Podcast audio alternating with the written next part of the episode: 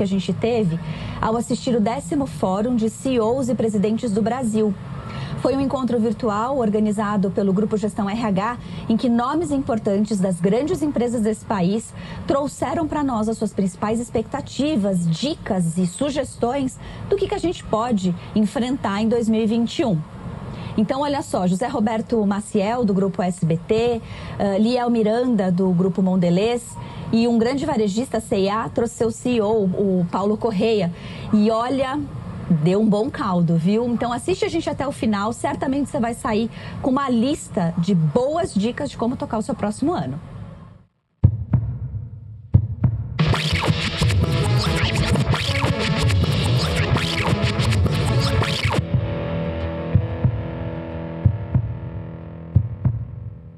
Vamos lá então, pessoal. Hoje o nosso papo aqui, como a Andresa bem disse, é um papo rápido e a gente tem uh, como objetivo da nossa conversa, desse papo rápido, é trazer para vocês alguns pontos muito importantes que alguns dos principais CEOs do nosso país que participou, acabou de participar do décimo fórum de CEOs promovido pela Grupo Gestão e RH, é, trouxeram para nós durante esse fórum. Então, a gente fez uma curadoria aqui de alguns pontos muito relevantes associado a outros materiais que a gente já vem discutindo nas empresas em que nós estamos atuando, apoiando os RHs e alguns executivos.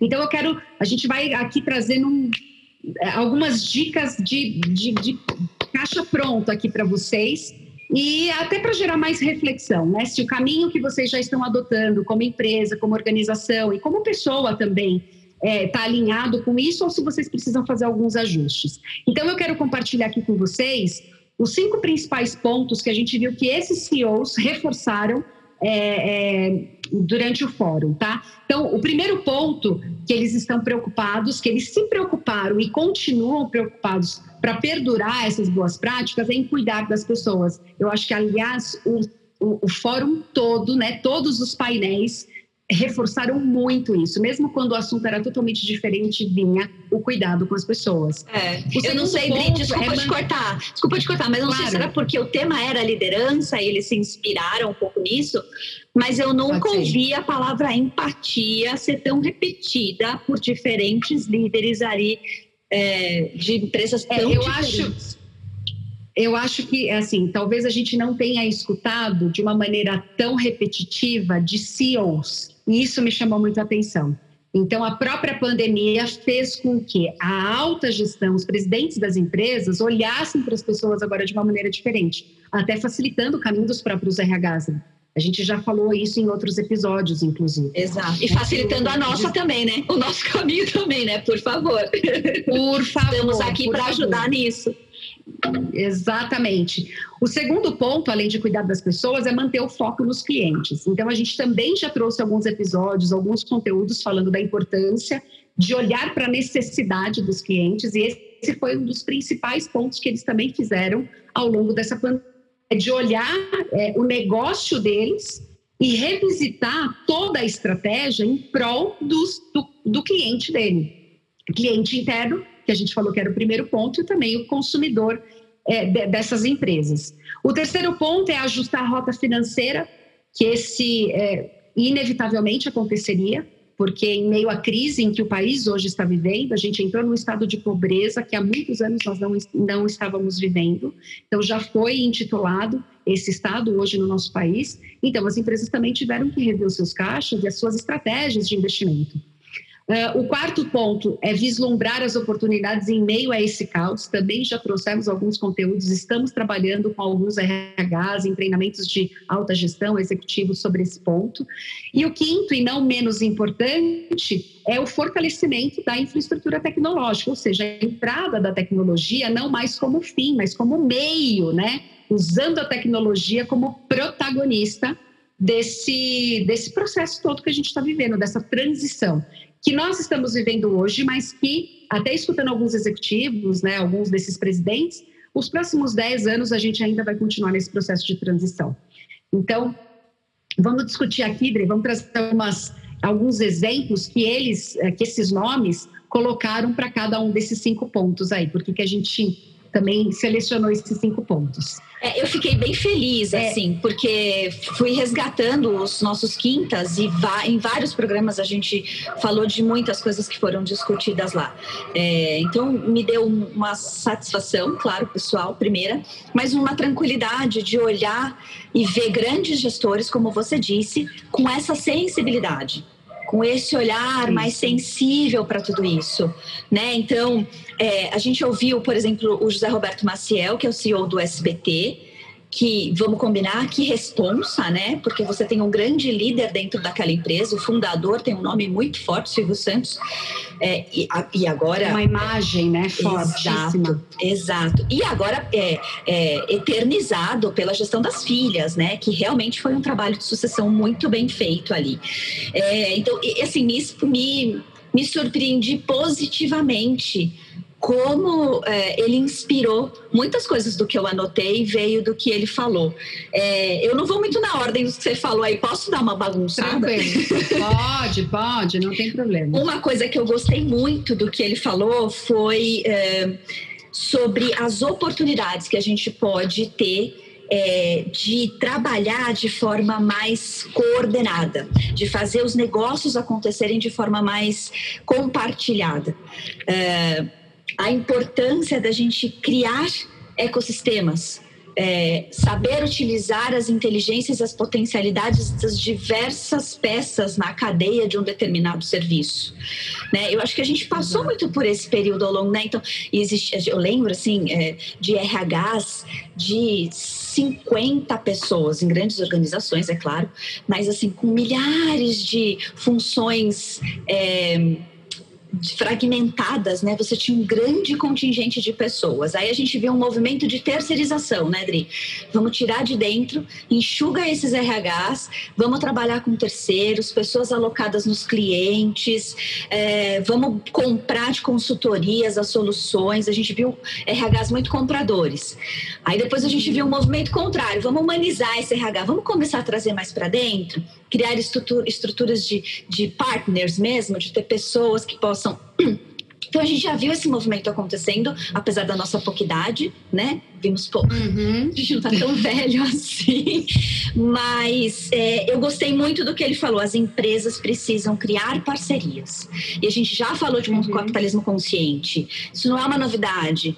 É, eu acho que isso é um discurso que a gente tenta convencer mesmo os grandes líderes. E acho que agora a gente tem esse, esse olhar mais sensível para isso. Não só do lado social, é. só do lado romântico, não, mas do lado produtivo mesmo, de resultado, de, de números mais interessantes, inclusive. É um ponto que eu, uh, que eu acho que vai muito em, de encontro com isso é quando o presidente da, da Air Liquid, o, o Alexandre Bezan, Bezan, Beza, eu errei o nome dele. já vou lembrar, já vou lembrar, depois a gente deixa aqui anotado o sobrenome dele. É, ele diz que uh, um dos primeiros encontros que ele fez com a com a equipe dele, com os 1.300 funcionários, uh, foi logo no início da pandemia, ele fez uma garantia de que ele faria todos os esforços possíveis que estivessem ao alcance dele para que as pessoas não fossem demitidas. Então, realmente, de é, ver esses, esses nomes, né, essas empresas preocupadas em manter os empregos, né, manter a saúde emocional das, dos seus colaboradores, foi muito forte durante o processo da pandemia. Então, de fato, o cuidado, ele saiu do papel, saiu da gaveta. Isso eu achei bem interessante. Bezanese, viu? Achei o nome. Bezanese, isso. Alexandre Bezanese, me perdoe. É, mas está aqui. Foram muitos nomes que a gente escutou muitos. hoje, muitos sobrenomes, enfim. É. É, mas é, foi muito emocionante até é, ouvir isso e, de fato, Uh, seis meses depois, quase sete meses depois dessa primeira reunião que ele fez, a empresa dele não só não demitiu, ele conseguiu cumprir a palavra dele, mas como também aumentou o quadro de funcionários. Então, de fato, teve um movimento muito forte. E ele tinha. É, é, eles colocaram uh, toda a comunicação, fizeram uma comunicação em massa na empresa Uh, para eles entenderem porque a Air Liquid, ela, ela, um dos produtos, um dos serviços que ela presta são para os hospitais, é, levando gases, ou seja, aquilo que mais as UTIs estavam precisando no, no período da pandemia. É, então, assim, eles, é, o cuidado com os colaboradores foi em primeiro lugar porque as pessoas precisavam estar bem para desempenhar muito bem o seu trabalho e não falhar no processo de produção e nem de repasse, né, nem de comercialização desses produtos e desses equipamentos. Então, uh, foi muito forte, é, eu até me emocionei quando eu vi isso, porque vai muito de encontro aquilo que a gente tanto luta para falar para as empresas, para os executivos, para, os RHs, essa importância né, de você ter um trabalho contínuo com as pessoas, contínuo. É, um outro é, não é uma pandemia só, não é só uma pandemiazinha é. que vai fazer Exatamente. a gente. Exatamente. Porque e é tão interessante, a gente, eu tenho ouvido as pessoas falando, não, porque agora no final da pandemia, porque agora que a pandemia está acabando, é, tá, não sei para quem, para ela tá, que ela está acabando ainda, estou tentando entender. Enquanto a vacina não estiver aí, as pessoas precisam entender que a pandemia Exato. continua, né? que a gente está correndo um risco sério de contaminação, inclusive, com esse afrouxamento. Exato, sem dúvida, sem dúvida. Dá palpitação quando a gente vê algumas notícias por aí. Mas eu acho que é esse é, o, o aprendizado é contínuo é, sem dúvida eles falam isso, mas a tendência das pessoas é criar blocos, né? A gente precisa ter o começo, meio e o fim. O nosso cérebro precisa ter essa, essa sensação de que tem um fim específico. E aí é, uhum. eu, eu me recordo um pouquinho do que a Melissa Vogel, acho que é, é, isso mesmo, Melissa Vogel. É isso aí. Ela é CEO Brasil da Cantar e Bop, é, empresa de pesquisas. É, super humana, assim, foi dentro de um, de um encontro, de um bloco só de mulheres, né, Adri? Só tinham CEOs e presidentes mulheres, falando muito da diversidade de gênero nos cargos de liderança, é, que ainda segundo algumas pesquisas, eh, deve demorar uns 200 anos, mais ou menos, aproximadamente 200 anos, para a gente realmente ter uma equidade de gêneros real, né? Que não demore tanto assim, pelo amor de Deus. Mas é, o que eu achei interessante da Melissa é que ela trouxe muito esse olhar do líder para as pessoas efetivamente. Então, quando perguntada em que competências ela acredita que ela mais se evoluiu nesse período, ela falou exatamente sobre empatia e acolhimento. Isso já fazia uhum. parte da minha vida, isso já acontecia em mim, mas eu me percebi muito mais sensibilizada a isso. E o ponto principal de, de exposição desse desenvolvimento pessoal dela foi a comunicação. Não só a comunicação do check-in diário, porque isso muitos líderes, alguns até que estão nos assistindo, fizeram isso no início da pandemia para criar aquele ritmo, aquela batida, né? Trazer de novo uma sensação de gestão próxima das pessoas, uma comunicação também muito objetiva e clara dos próximos passos, das decisões de curto prazo. A gente não conseguia pensar de longo prazo nos três, quatro primeiros meses, não que a gente agora consiga muito, mas eu acho que as coisas estão mais, são mais acolhidas. Como ela disse, a gente já entendeu como está funcionando. Então, de uma certa forma, o nosso cérebro se acomodou de alguma maneira, né? E aí, é, outro ponto de comunicação dela é estar perto das pessoas, ouvir, acolher. É, o que está acontecendo com você? porque eu também estou aqui na mesma situação que você. Ela disse muito bacana. Não é home office, é home and office, né? A gente é. trouxe a, é. o trabalho aqui para dentro. Então, me inspirei muito nela, gostei muito da, do, de tudo que ela falou, mas ela também trouxe uma coisa interessante. Cuidado, que essa tranquilidade que a gente está vivendo nesse final de pandemia, que alguns estão falando, ela pode ser perigosa porque a gente uhum. de novo se acomoda novamente, né? E já entende que as coisas estão passando, e aí vem a negligência e tudo isso que a gente está falando. Então, é isso mesmo. Gostei muito dela. Tem um ponto é, tem um ponto que, o, que foi bárbaro da, da, do painel onde o Liel Miranda, que ele é o CEO da Montanhês, Mondelez. CEO global, né? Mondelez. Eu estou errando todos os nomes hoje, né? Tudo bem. Dá um desconto aí, gente. É, da Mondelez, daquelas guloseimas, né? Aquelas coisas deliciosas que a gente vai no mercado e que no período de pandemia a gente consumiu um monte. É, um ponto que ele trouxe, e aí vem esse, uh, uh, um, dos, um dos pontos que eu coloquei aqui de foco no cliente, é, ele prime... tem dois pontos importantes. Ele trabalhou muito com a questão do foco do cliente, também cuidando das pessoas com certeza, mas também vislumbrando aí as oportunidades de um trabalho de ecossistema muito forte que a empresa fez.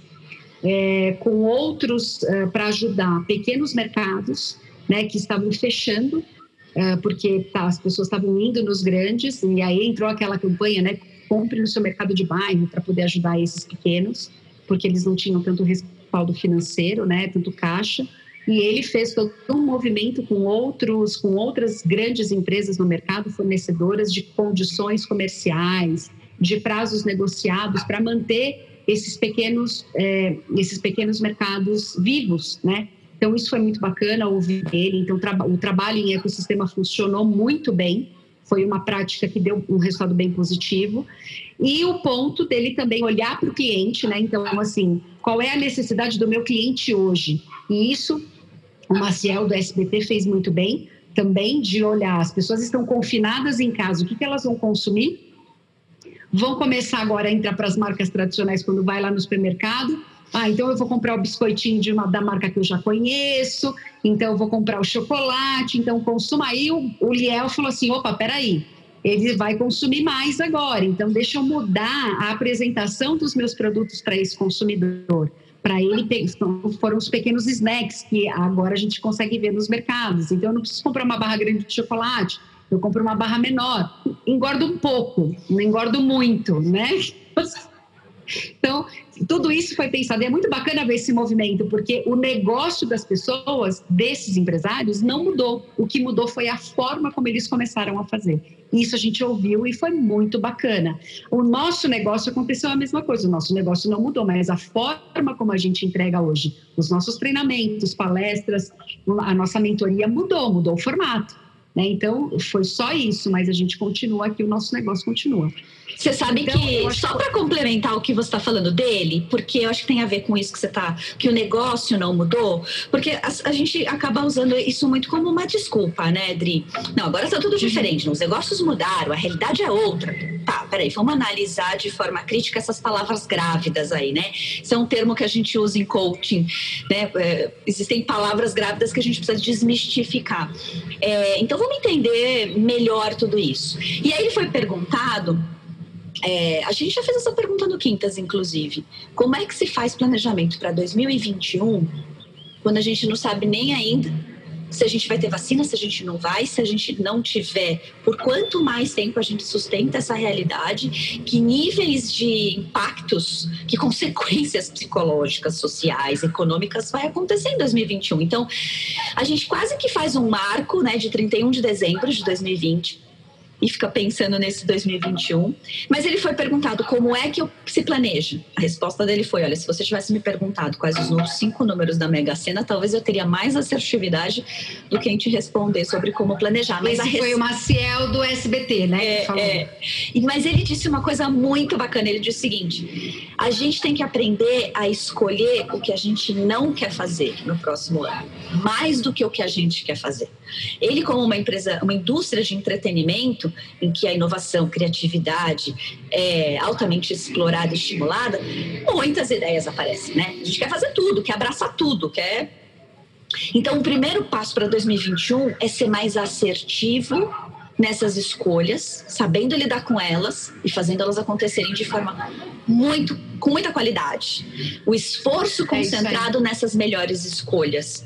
Né? Então, acho que a gente vai começar a ver é, planos de negócios menores mas mais parrudos. Não sei se faz sentido. E mais curtos, né? E mais curtos, na Isso. verdade, mais curto prazo. Vamos fazer, a gente faz os stop and goes mais vezes aí ao longo do ano. Coisa que e o varejo já está acostumado, né, Dri? É. Varejo trabalha é. por co coleção. Isso é muito fácil para o varejo. Quando a gente vai para uma indústria grande, né, toda compliance, toda processos e tal, isso é um exercício novo. É, e aí tem é, isso que você trouxe, que o Maciel falou, ele vai de encontro a esse pilar, que é ajustar a rota é, das finanças da empresa, porque inclusive ele fala, eu gostaria de fazer muitas coisas, né? Eu queria colocar muito, mas eu preciso primeiro, dentro do planejamento, saber o que eu não posso fazer, o que eu não vou fazer. Então, eu acho que essa é um, uma linha de raciocínio agora mais prudente, né? Então, em relação às finanças, eu vejo esses executivos mais preocupados é, mais prudentes para tomar algumas decisões.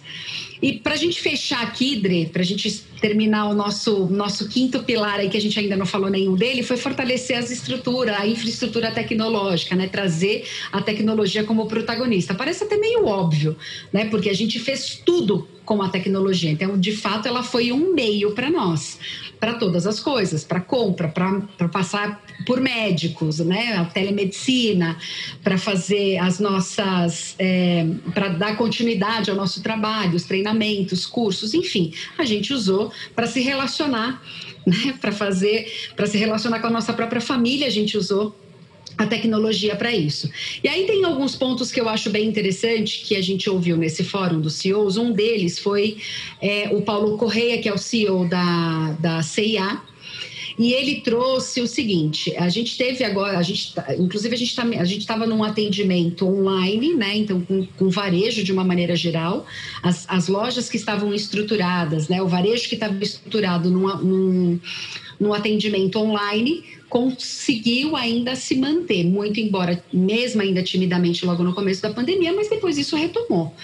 É, e hoje que as coisas estão mais é, afrouxadas aí, está mais aberta, as lojas já abriram, shoppings já abriram, o atendimento híbrido está acontecendo, né? Então tem pessoas que ainda que gostaram da compra online, de usar tecnologia para consumir, e pessoas que já estão indo para as lojas. Então, é esse atendimento híbrido. Nesse atendimento híbrido, gente, ele destacou um ponto que eu achei bem interessante, que a gente precisa tomar muito cuidado, porque eh, tudo são algoritmos, né? Quando a gente fala de tecnologia, eles já sabem nos ler. A inteligência artificial já, né? Para quem, uma dica aí, vai assistir os dilemas das redes, né? Que é bem interessante. Fica aí uma, uma dica de, de dor, vamos combinar. meio perturbador. É. Você sai assim, fica uns dois, três dias sem entrar em nenhuma rede social. Sem olhar o celular, é. Sem nem olhar para o celular, só se ele toca que sua mãe liga, né? E você atende. Mas é, ele fala o seguinte: não adianta, eu até eu quero. Ele falou assim: o fundamento das relações humanas é a autenticidade. Não adianta a gente mandar mensagens criadas por algoritmos. Eu gostei muito porque saiu da boca de um varejista, de um dos principais varejistas que a gente tem no Brasil. Então, é, a pessoa sabe quando ela está se relacionando com um robô e ela sabe quando ela está se relacionando com uma pessoa, né, que, que sente o que ela sente, que sofre as dores que ela sofre, que tem as alegrias que ela tem também. Então, e nesse período de pandemia, a gente experimentou, a gente sabe agora identificar quando é um robô e quando não é um robô que está falando conosco. Então, muito cuidado, porque as marcas podem perder a autenticidade quando ela achar que só a tecnologia é que vai resolver o negócio dela, que agora tudo é tecnologia. Então, eu acho que essa ponderação que ele trouxe foi muito inteligente e faz a gente refletir. Sim, usar, porque ela é um meio para nós, é, mas ela não pode ser, eu não posso tirar a, a, a, humanidade, né? Eu não posso, não posso deixar menos humana essa relação com o meu cliente. Então, eu acho que esse é um ponto bem interessante que ele trouxe aqui. Não sei se você tem mais algum outro que você queria compartilhar, Adri, mas Olha, eu acho que a gente abordou. E claro, tem só um aqui, ó, que eu quero falar do, do uh, do CEO da GPTW, Isso. ele trouxe uma frase que eu achei sensacional. É o, o Rui Shiozawa. O Rui Chiozawa, exato. Ele traz o seguinte: preparação da liderança, porque ele foi perguntado como é que as empresas, né, é, hoje, já que a gente está falando tanto de pessoas, então tem muita empresa que trabalhou para caramba os processos internos e até buscaram selos, né? A gente tem clientes nossos, inclusive, que foram, que receberam o selo da GPTW no meio da pandemia. Foi sensacional, vibramos, enfim. É, Só para quem não sabe, aí, tipo, te cortar rapidinho. Para quem não conhece, GPTW, Great Place to Work, Great Place to Work, é. né? Melhores, melhores empresas para trabalhar. trabalhar. e tudo mais, aquela história. É. Nem todo mundo Show. é de RH aí, né? Então. Contextualizar, perfeito, perfeito. Vamos contextualizar, né? Mas é, é um selo que as empresas, é. que a empresa recebe é, para ficar no ranking das melhores empresas para se trabalhar. Então, ele traz, é, ele como CEO, ele trouxe o seguinte: ele falou: olha, as empresas para ter esse, para correr atrás do selo, não se preocupe com o selo, porque o selo é uma consequência.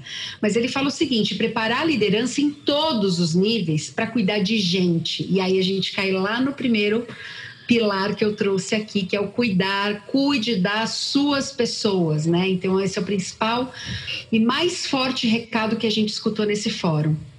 Porque se eu não trabalho, não adianta nada o CEO, e aí o, a, a gente escutou também que se não tiver na ponta e vier cascateando aí para todas essas lideranças, ah, o propósito se perde, você não consegue. Então, quando você quer trazer diversidade, quando você quer trazer um projeto de inclusão, se não está comprado por essa alta gestão, e por isso a gente ficou tão feliz de escutá-los nesse momento, de entender que hoje eles estão olhando para isso, mas é, se não vier cascateando para toda. Porque o outro, o gestor lá, a média gestão, pode chegar e falar assim: beleza, o, o presidente falou isso, mas vamos aqui no resultado, ele não está fazendo por mal mas ele pode simplesmente boicotar não conscientemente, mas olha, vamos lá que a gente tem meta para bater. Então deixa esse negócio de diversidade de inclusão para lá, de cuidado com as pessoas e vamos resolver aqui os nossos números. E aí se perde, né? Então a força desse cuidado, a força, isso se perde. Então por isso ele fala tão de uma maneira tão incisiva, cuide da sua liderança em todos os níveis. Para todas as outras coisas, para isso, gente, vocês têm a Converte também, que você que a gente está aqui para apoiar vocês, tá bom? A gente pode ajudar você a trabalhar e cuidar da sua liderança em to da sua liderança em todos os níveis da empresa. Exatamente. Já do a mais alto executivo até a liderança aí mais operacional. Tá bom? Então eu acho que esse foi um recado uh, importante que a gente recebeu aí. Vamos ter outros episódios daqui para frente, eh, focados também em algumas séries que a gente quer colocar. Então vocês vão receber novidade aí já já do que vai acontecer daqui para frente. E, e espero ter, esperamos né, ter contribuído aí com vocês nesse, com esse conteúdo. Mas vale a pena é, buscar aí as hashtags que vocês virem nas redes sociais falando sobre o Fórum de CEOs que o, o grupo Gestão IRH colocou à disposição e foi um evento gratuito, foi sensacional. É, parabéns, inclusive. As palestras estão todas gravadas, né? Então uh, foi reforçado a cada bloco que a qualquer momento poderia se assistir. A gente vai deixar aqui embaixo nos, nos, na descrição do vídeo o link para vocês assistirem se vocês quiserem. É, tem, os, tem as nossas queridinhas aqui que a gente gostou de um ou outro, mas todos os blocos foram sensacionais, né? Desde falar de mobilidade urbana, como ficar dentro de casa impactou os negócios de carros, motos e tudo mais, os comportamentos de consumo das pessoas, não só de mobilidade, mas de consumo de transporte, efetivamente. Descobri coisas interessantíssimas. É, desculpa, é só uma curiosidade, tá? Só para a gente fechar. Que. É, 60%, mais de 60% das viagens de carro acontecem só até 8 quilômetros. Ou seja, mais da metade é para realmente trajetos muito curtos. E aí as micromobilidades ganharam tanto espaço por causa disso, né? Os patinetes e tudo mais. Então, é, poxa vida, gente, só tem oportunidade, né? E eles terminaram esse fórum falando de um olhar muito otimista não uh, romântico, bem realista, possibilista, como dizia lá o nosso inspirador Peter Diamond, né? Um, olhar possibilista de tudo isso, mas uh, deixando esse pessimismo de forma otimista, né? Deixando esse pessimismo acontecer de forma otimista. Então, foi muito bom. Assista. Muito obrigada por você ter ficado com a gente nesse papo rápido Curta o nosso episódio, compartilhe, se inscreva, por favor, no nosso canal, ajude a gente a crescer, encaminhe essa mensagem para outras pessoas também. Certo? Isso aí, gente. Obrigada aí pelo nosso papo e, e a gente se vê nos próximos episódios, gente. Até mais. Tchau. Tchau.